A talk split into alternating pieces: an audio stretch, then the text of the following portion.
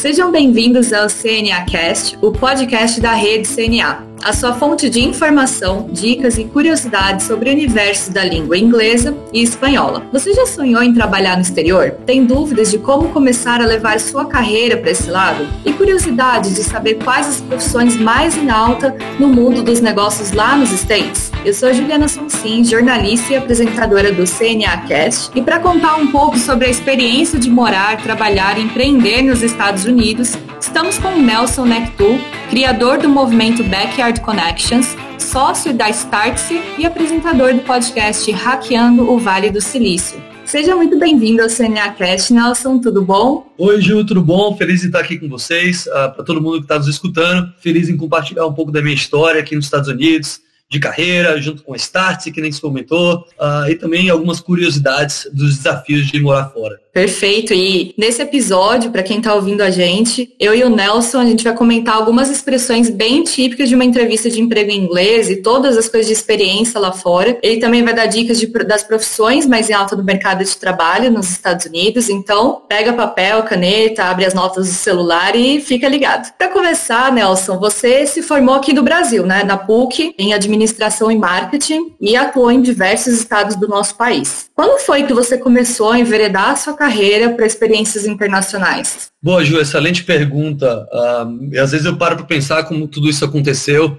Eu estou aqui desde 2013, então isso quer dizer que são oito anos uh, morando fora do país. Não tinha nenhuma pretensão de ficar esse tempo todo, para ser sincero. Eu vim para fazer uma pós-graduação a ideia é que eu passasse um ou dois anos. Mas voltando um pouco, fazendo a engenharia reversa, né? Eu tive a oportunidade de, um, ah, de morar em alguns estados do Brasil, vocês devem estar percebendo meu sotaque é meio estranho, mas uh, porque eu sou natural de Porto Alegre, meu pai é gaúcho, uh, mas eu cresci na época de colégio e tal. Eu cresci em Salvador, Bahia, minha mãe é baiana de Salvador, então tenho um carinho e tenho uh, tive a oportunidade de crescer em dois lugares que são totalmente diferentes no Brasil. Quando voltou, quando eu comecei minha faculdade, na verdade, eu voltei para o Rio Grande do Sul e comecei minha faculdade na PUC, que você comentou. Me formei na PUC, meu primeiro trabalho antes mesmo de me formar foi na Dell Computadores então já fui numa empresa americana, multinacional. Naquela época a Dell ainda estava num seu estágio inicial de crescimento uh, no Brasil. Não tinha nem cinco anos de empresa, se não me engano. Então uh, foi um momento de carreira super bacana. Já começar com tecnologia, que é algo que não sai das nossas vidas, pelo contrário, só aumentou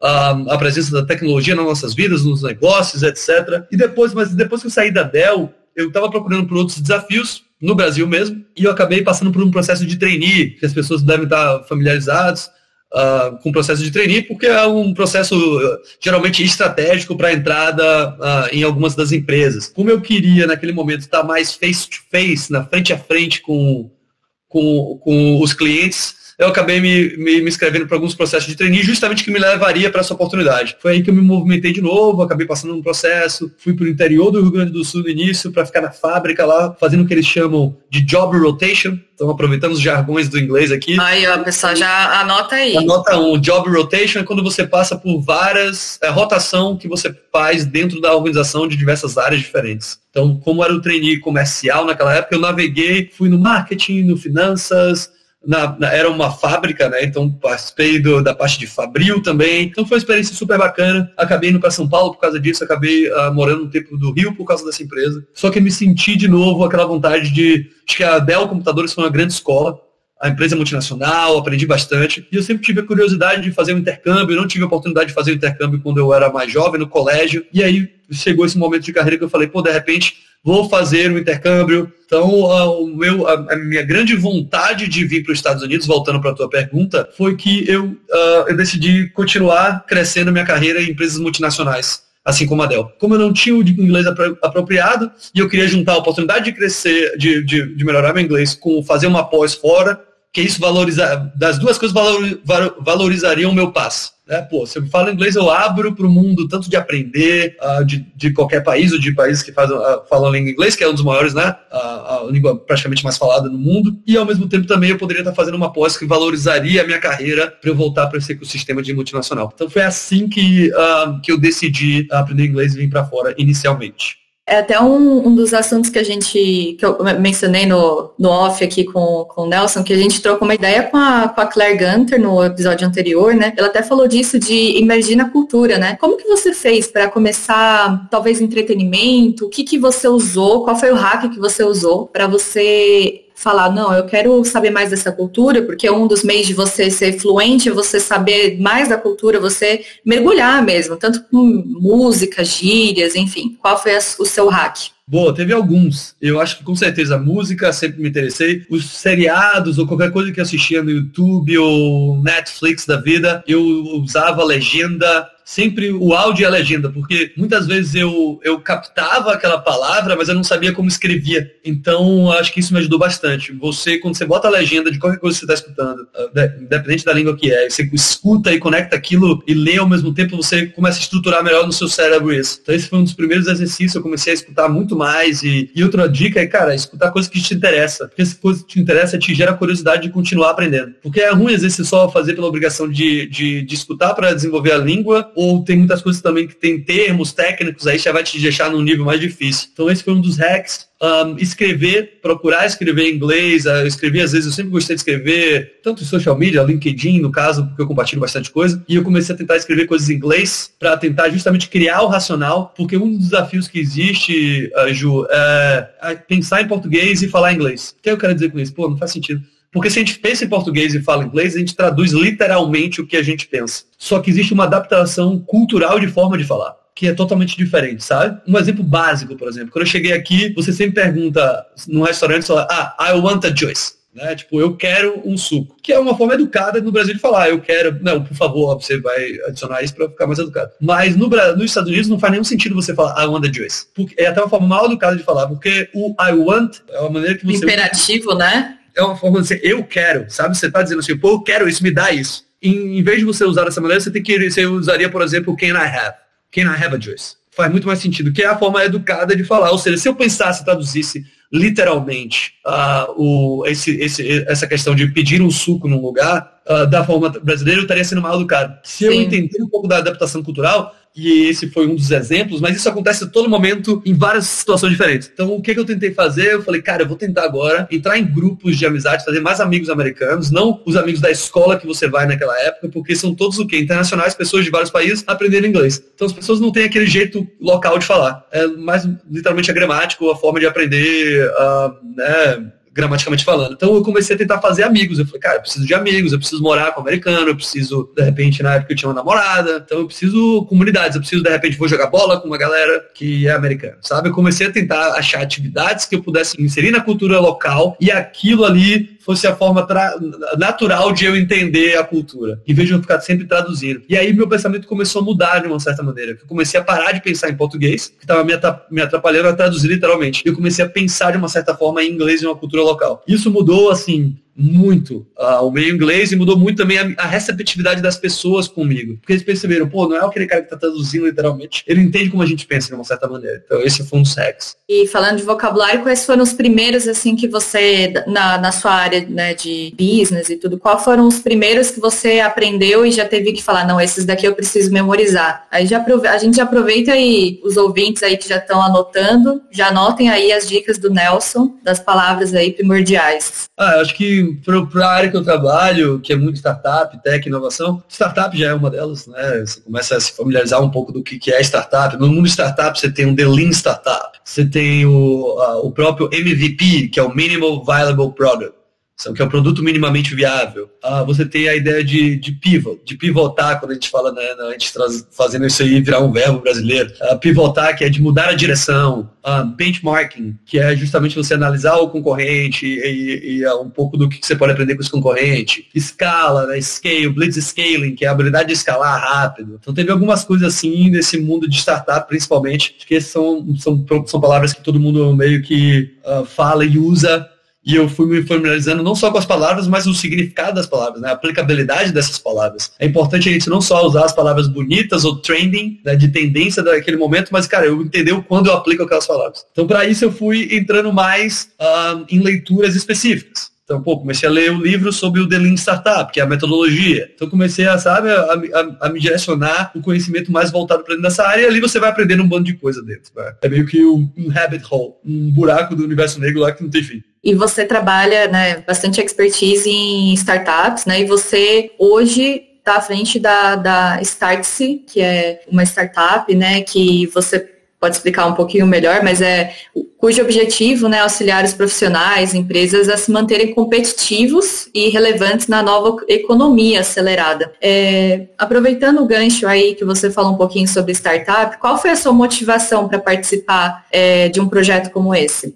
Primeiro explicando um pouquinho aqui a Startse, você está certíssima. Startse hoje é uma plataforma de conhecimento para a nova economia. Então, um, com outras palavras, a gente tenta traduzir um pouco ou trazer um pouco desse now knowledge, outra palavra que é o conhecimento agora, né, uh, para a linha de frente das pessoas que estão querendo mudar as carreiras ou estão querendo transformar suas empresas um pouco mais inovadoras. Por que a gente faz isso? A gente tem uma escola de negócio, de uma certa maneira, barra plataforma, que a gente tem vários cursos online até pelo, pelo, pelo que aconteceu com o Covid, né? E a gente tem vários uh, treinamentos dentro de companhias, ou eventos grandes uh, sobre tecnologia e inovação. Uh, muito do meu papel na Start é tocar a operação internacional aqui no Vale do Silício. A gente tem uma universidade aqui que a gente chama de Start University, um, que fica pertinho aqui de Stanford, e a gente tenta, a gente recebe os maiores executivos ou pessoas que têm curiosidade e vontade de estar tá no ambiente mais inovador, que querem aplicar inovação de uma certa maneira nas suas empresas. Então, um programa de uma semana que a gente fica aqui no Vale visitando grandes empresas, startups, tentando traduzir esse ecossistema e virar um pouco do mindset, da mentalidade das pessoas para a inovação. Falando um pouco dos benefícios, né, que você já, já mencionou alguns, mas qual é o principal benefício de saber um segundo idioma, um terceiro, enfim, tanto do ponto de vista pessoal quanto no profissional, que é o, o que a gente está abordando. Bacana. Ju, assim, sinceramente, eu não acho mais que inglês é diferencial competitivo. É básico, você tem que ter inglês, cara. Uh, todo mundo que está escutando, turma, e o Brasil é um país que 5% da população brasileira fala inglês. A gente é carente da língua. Enquanto os outros países bem menores têm isso na educação básica, sabe? No, no ensino fundamental. Então eu acho que se você quer uh, absorver mais conhecimento, se você quer uh, muitas vezes também chegar em fonte de conhecimento que não estão no Brasil, que não estão em outros lugares, estão nos Estados Unidos, por exemplo, qualquer país que fala uma língua inglesa, a língua inglesa, é importante você entender e falar o inglês. Então acho que isso é, é super relevante. De novo, eu não vejo mais o inglês como diferencial competitivo, apesar de a gente ter esse número muito pequeno no Brasil, né, de 5% apenas. Então, no Brasil, de uma certa maneira, é diferencial competitivo, mas Cara, hoje o mundo, ainda mais depois do, do, do da pandemia, a gente está vendo cada vez mais o mundo é o que? É global, cara, está interconectado. A gente pode acessar coisas. Então, a habilidade de sa sa saber falar o inglês na vida pessoal é, pô, você pode aprender a se conectar com culturas do mundo em todo, você não precisa estar tá saindo de casa, você não necessariamente você precisa ter a oportunidade de morar fora. Mas, cara, através do YouTube, você pode acessar o conhecimento dos, né, de várias pessoas que, que botam conteúdo em inglês, ou artigos. Por exemplo, eu sou um grande curioso de blockchain. A maioria dos assuntos e das reportagens vem em inglês. Então, eu tá tendo a habilidade de ler inglês, eu chego na fonte de conhecimento que pode, aí se a gente for para o lado uh, uh, corporativo ou profissional, que pode ser o diferencial competitivo para mim numa entrevista de emprego ou numa posição de carreira. Uh, de novo, pô, essa te dá a oportunidade de trabalhar para empresas não só do Brasil, mas para empresas do mundo inteiro. Ainda mais nesse mundo que a gente vive agora, que é cada vez mais remoto. Então, acho que o inglês é, é uma porta para o mundo. O inglês porta para o conhecimento, porta para o network, porta para um crescimento profissional. Então eu super recomendo. Estuda agora, porque quando você chegar aqui, você vai estar avançado.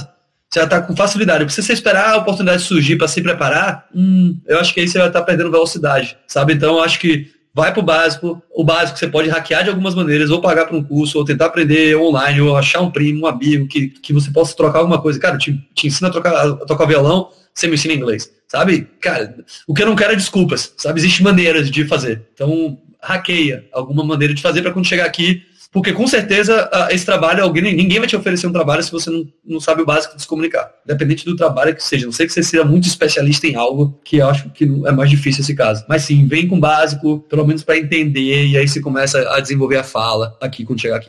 E Nelson, até tem um artigo nosso do, do blog que fala sobre entrevista de emprego, né? E em inglês. E aí eu queria saber, assim, da sua experiência, primeiro como entrevistado, como que foi você fazer uma entrevista de emprego em inglês e também como entrevistador, se, é, se você já teve, né? Acredito que sim. Cara, eu acho que o ponto cultura, de novo, faz a diferença, porque. E o ponto se colocar na oportunidade, na, na posição de que você quer aprender, ou que você vai aprender, sabe? Tem muitas vezes que, por exemplo, eu participei de entrevistas ou entrevistei onde eu me coloquei na posição, falei, cara, não sei se eu estou totalmente preparado para isso, talvez exista uma barreira uh, de língua, principalmente nos primeiros anos, mas eu estou aqui disposto, eu estou aqui, quero tô aprender, sabe? Então, se você colocar nessa, nessa posição, é melhor do que você chegar lá e, e ter uma postura de que, cara, eu sei, o máximo que eu sei é isso, ou fingir que você sabe de alguma maneira, tentar, sabe? Tipo, você pode se expressar dessa maneira, falar, pô, desculpa, posso voltar aqui, acho que eu me expressei de uma maneira errada, eu quero reconstruir minha linha de raciocínio. Então, acho que se colocar na, na posição de aprendiz, tanto no, em qualquer um dos lados foi fundamental. Porque as pessoas vão notar que você não é daquele lugar.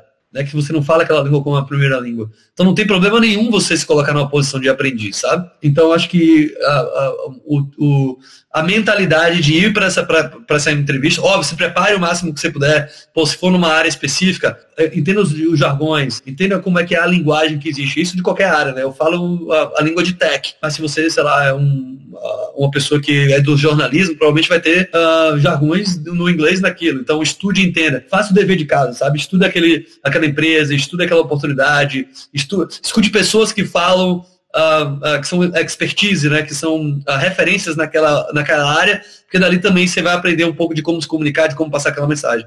Então acho que é mais essa, um pouco da preparação do ser honesto e transparente de que você está na oportunidade de aprendizado e está disposto a aprender, porque quer queira ou quer não, turma, as pessoas dão muito valor quando você vem de outro país, que você fala outra língua, que você está disposto a aprender. Pô, já te mostra que você é um cara que é uh, adepto à mudança, tem uma mentalidade de aprendizado, então tem várias coisas que dão nossa vontade, a gente não só pode pensar que a língua vai lá e vai te dar desvantagem, sabe? Mas se prepara, acho que a melhor coisa que você pode fazer quando você chega em qualquer entrevista de emprego é a pessoa ver que você fez o dever de casa.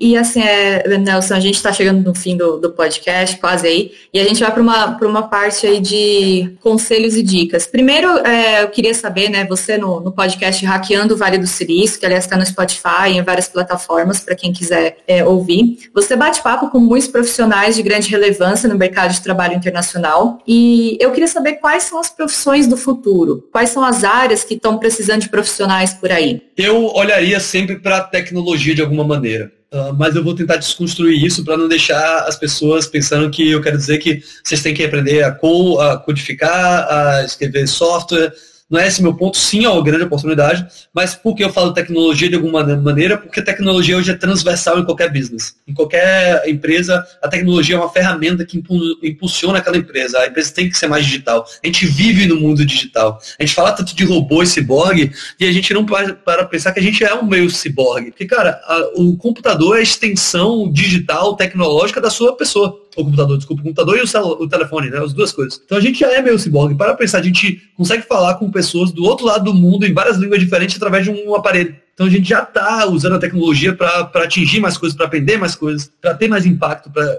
ter mais engajamento, para uh, ah, ter visões de mundo que a gente não tinha antes. Ou seja, a gente vive uma era de abundância de informação comparado com a era que a gente vivia antes, que era a era de escassez de informação. Onde para aprender qualquer coisa você tinha que ir para a biblioteca, pegar um livro. Eu lembrava, cara, eu já fui, na, quando estava me formando, eu fui no livros e às vezes o livro não estava lá, eu tinha que esperar o cara devolver para poder aprender aquilo. Olha, em um período pequeno de tempo, eu não estou falando de nem de 10 anos, eu acho, como tudo mudou, como muita coisa mudou, pelo menos. Eu olharia para as habilidades de tecnologia no sentido de, cara, se eu não vou Uh, cada vez mais a gente vai estar digital, então, pô, software development, né, desenvolver software é relevante, uh, cientista de dados é relevante, mas eu acho que também a habilidade de você uh, manejar ferramentas de tecnologia, você entender metodologias que vão agilizar dentro de empresas os processos de gerenciamento, entendeu? Então, o meu lado da tecnologia é isso. Cara, se eu não sou um especialista, não tenho perfil de ser um especialista em tecnologia, eu tenho que entender usar a tecnologia como ferramenta. Então, pô, quer queira ou quer não, hoje um project manager, ah, um product owner, né, que é um gerente de produto, um gerente de projetos, um cientista de dados,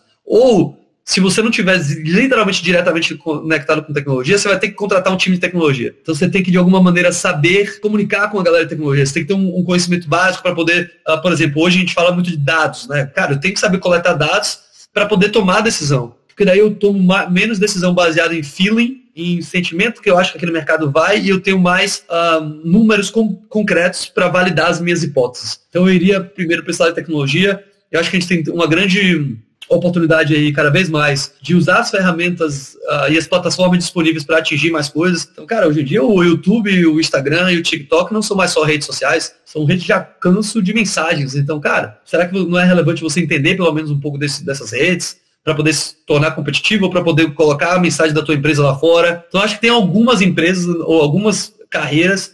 A parte de criatividade, tudo que você fizer com criatividade, que você fizer com essência, é único, as, as tecnologias não vão tirar de vocês, não vão continuar existindo. A única coisa que eu olharia, eu pensaria para mim é uh, o que eu estou fazendo, alguma outra máquina poderia fazer? Se sim, provavelmente você vai ser substituído ou você vai ser vai se tornar obsoleto no, no, no futuro próximo. A, vantagem é que você não precisa mais ir para a faculdade, ficar quatro anos, cinco anos para você aprender alguma coisa. É que tem muita formação disponível ao mesmo tempo também para você masterizar algo período menor. Então acho que hoje a gente tem as ferramentas necessárias para que a gente possa aprender no, no, curto período de tempo e tentar botar em prática no curto período de, de tempo. E de novo, vai voltar para aquela lógica de que as pessoas procuram pessoas que já fizeram alguma coisa, né, que tentaram colocar algo em prática, que tentaram validar alguma hipótese, do que pessoas que só ficam, ah, não, eu vou aprender isso, não, estou disposto a aprender, mas, cara, está disposto a aprender, mas nos últimos seis meses, o que é que você aprendeu de novo? Sabe? Então, as pessoas vão também, ah, vão tentar articular isso de alguma maneira quando você, quando você for participar de uma, de uma oportunidade de emprego ou, ou, etc. Então, algumas das dicas é isso, é olhar para o lado de coisas e tecnologias. Se você não é especialista, como é que você pode usar uma, uma você pode ser, você pode ler, você pode um, usar como ferramenta, e se você, o que você está fazendo for automatizado facilmente, provavelmente você tem que olhar uma, alguma maneira de você fazer isso de forma mais criativas, de você poder dar o seu toque pessoal para você não se tornar obsoleto. Perfeito. E, e, o que você falou, né, sobre mesmo que você não seja um cientista de dados, né, mas você tem que trazer a tecnologia para o seu lado. Falo isso também pegando aqui a minha experiência de, com jornalismo, né. Antigamente, a gente falando de até pouco tempo atrás, né, até a época que eu me formei, é, eu não tinha, por exemplo, a matéria de social media ainda. E eu não, não, me formei há 10 anos ainda. Então, quer dizer, não sei. Mas, é, então, é, você tem que se atualizar. E hoje em dia, um jornalista que sabe social media, sabe é, transitar por todas as plataformas, sabe um pouco de é, o que, que é um MVP, sabe ali é, traduzir um pouco essas linguagens, sabe transitar, sabe conversar com o product owner, enfim, tudo isso, a gente falando também numa startup, né? Mas você saber toda essa linguagem, você saber é, como atingir o seu público ali, personal branding, tudo, é um diferencial. Você saber e, e então acho que até o copywriting, né? Você estudar um pouco com esse viés também tecnológico é fundamental, né? Concordo plenamente. Eu acho que a gente tem que ter hoje em dia habilidades múltiplas. A gente saiu de uma era que você tinha que ser só bom em uma coisa, hoje em dia você tem que navegar em algumas coisas. Você não precisa ser um especialista em várias coisas, porque é difícil, mas pelo menos você tem que ser um pouco generalista em várias coisas. Ou em coisas que você acha que se conectam com a tua habilidade central. Então é meio que como se fosse, eu gosto de fazer analogia com o cinto do Batman. O Batman, ele é um super-herói, mas ele não tem um superpoder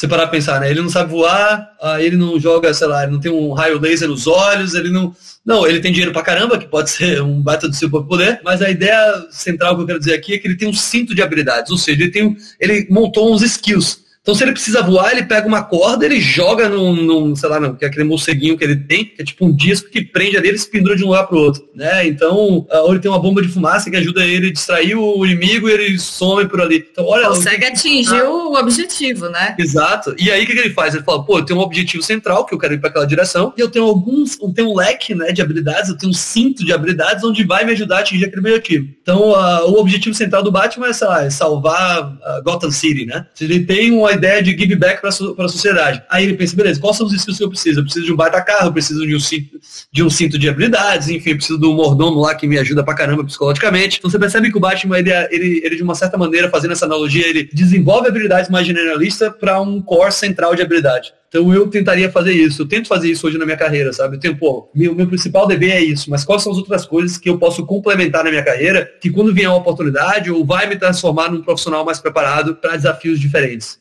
Então eu iria para esse caminho. E para finalizar, Nelson, você deixaria alguma dica aí de algum podcast, filme, série, livro que você indicaria para os ouvintes que querem saber mais sobre o universo de negócios internacionais, tecnologia e de preferência talvez ou em outro idioma, inglês, espanhol, você tem algum desses? Boa, Hackeando o Vale do Silício é o primeiro deles. Tá Perfeito. Hackeando o Vale do Silício está em qualquer, qualquer plataforma de podcasts. É o podcast que eu sou host e que eu entrevisto brasileiros que estão fazendo a diferença aqui no Vale do Silício. Não necessariamente brasileiros, mas pessoas que falam a língua portuguesa. Já entrevistei um, um Nuno de Portugal, a própria Claire que você falou, uh, é americana, que fala português, enfim, já tive a oportunidade de, de entrevistar alguns americanos que também dominam a língua do uh, o italiano também, um, que é o Tomasso, gente finíssima e um grande expert de inovação. Então esse é um podcast que eu entrevisto várias pessoas aqui, falando de vários temas, mas principalmente tecnologia, carreira uh, e do Silício. Um, eu gosto de alguns em inglês, eu vou deixar alguns em inglês, que eu acho que eu, a maioria que eu escuto é em inglês, eu não escuto muito podcast em português, por pela natureza de estar aqui há muito tempo e os, e os, conteúdos que eu, que eu absorvo é, é inglês, então eu tenho certeza que tem vários muito bons em português, mas eu não sou o cara que vai poder compartilhar os nomes dos melhores. Uh, Master of Scale é um que eu gosto, do Reid Hoffman, que é o fundador do LinkedIn. Ele fala como algumas empresas escalaram o negócio. Uh, How I Built This é um cara que entrevista pessoas que construíram grandes organizações, Airbnb, Google, Facebook, enfim, várias empresas grandes, que é How I Built This, como eu construí isso, em inglês. E o Master of Scale, traduzindo, é o o, mestre da escala. Eu acho que esses são dois boas dicas aí, tem bastante episódio. E o Hackeando Vale do Silício também, que é o que eu faço, então fica aí minha dica. Mas qualquer conteúdo que vocês conseguirem absorver, turma, acho que a primeira coisa é tentar melhorar o inglês para poder uh, abrir a porta para o mundo. Ótimos conselhos. Eu amei o papo, foi muito, muito rico. E tenho certeza que abriu aí as portas para muita gente deixar um pouco alguns preconceitos de lado, medos de de se jogar aí né, na, nas entrevistas, na, nas oportunidades. E, e, eu queria agradecer você pela, pela presença. Primeiro, acho que o, o seu tempo também, tudo, e o conteúdo, que foi valiosíssimo. Obrigado vocês, obrigado pelo convite, enfim, fico feliz de estar participando. Espero ter gerado algum valor para a audiência de vocês, que fique aqui algumas hacks, algumas dicas. E turma, vamos para cima que tem bastante coisa aí para a gente fazer. Espero de repente ver algum de vocês aqui no Vale do Silício. Então, de novo, obrigado pelo convite e pela forma leve de conduzir, Ju, foi excelente. Ah, muito obrigada, Nelson. E quem quiser seguir você nas redes sociais, como que, que a pessoa pode te encontrar? Boa. Uh, no LinkedIn, Nelson Netu. Meu sobrenome é estranho, mas o Nelson é fácil. O Netu é N-E-C-T-O-U-X. Então, tenho certeza que vai estar no link da matéria aí também. E no, no Instagram, eu também um, tiro às vezes uns breaks do Instagram para poder desconectar um pouco, mas eu volto. E aí é o N de Nelson na frente e o meu sobrenome, que é o N-E-C-T-O-U-X, Netu também. Então é fácil, botar o nome e sobrenome lá da mesma forma do LinkedIn vai achar. Sei que é meio tricky, que é meio difícil o sobrenome aí, mas dá para achar. Bom, se você ouvinte chegou agora por aqui, não deixe de ouvir os episódios anteriores do CNA Cast, que a gente até falou que teve o da Claire, que eu, até o Nelson entrevistou também. Tem papo também sobre viagem, entretenimento, séries, cultura pop, educação, enfim, dicas e histórias bem legais. E não esquece de mandar o seu comentário, sugestão nas nossas redes sociais e fique ligado nos próximos episódios. Um abraço e até a próxima.